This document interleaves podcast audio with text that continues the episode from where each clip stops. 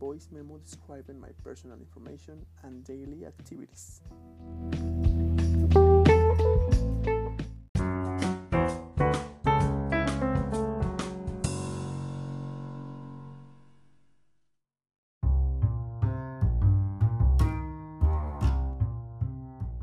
Hello, my name is Daniel Rafael Ramos Chacon and I am from Puebla City, capital.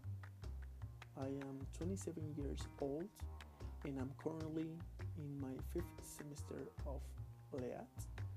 Uh, that means Licenciatura en Enseñanza y Aprendizaje Intersecundaria at the State Normal or what we call BINE here in Puebla. Uh, I am the third son. I have three brothers and two wonderful nephews. Uh, my favorite hobbies are cooking, uh, desserts. I think that enjoyed.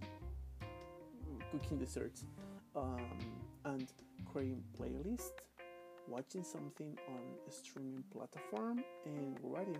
Yeah, I really enjoy. Writing, whatever. Uh, I enjoy movies too, and my guilty pleasure is the musicals.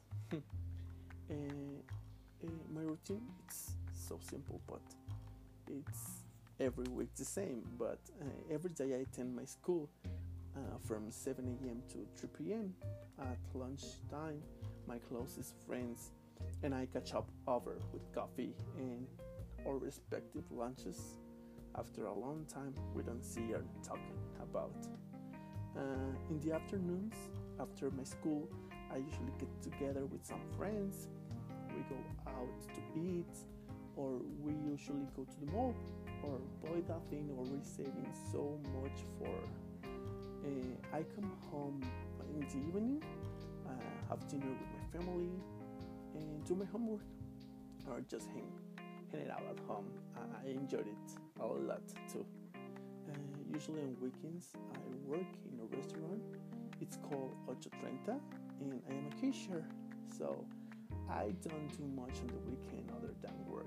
And that's me. Thank you for listening.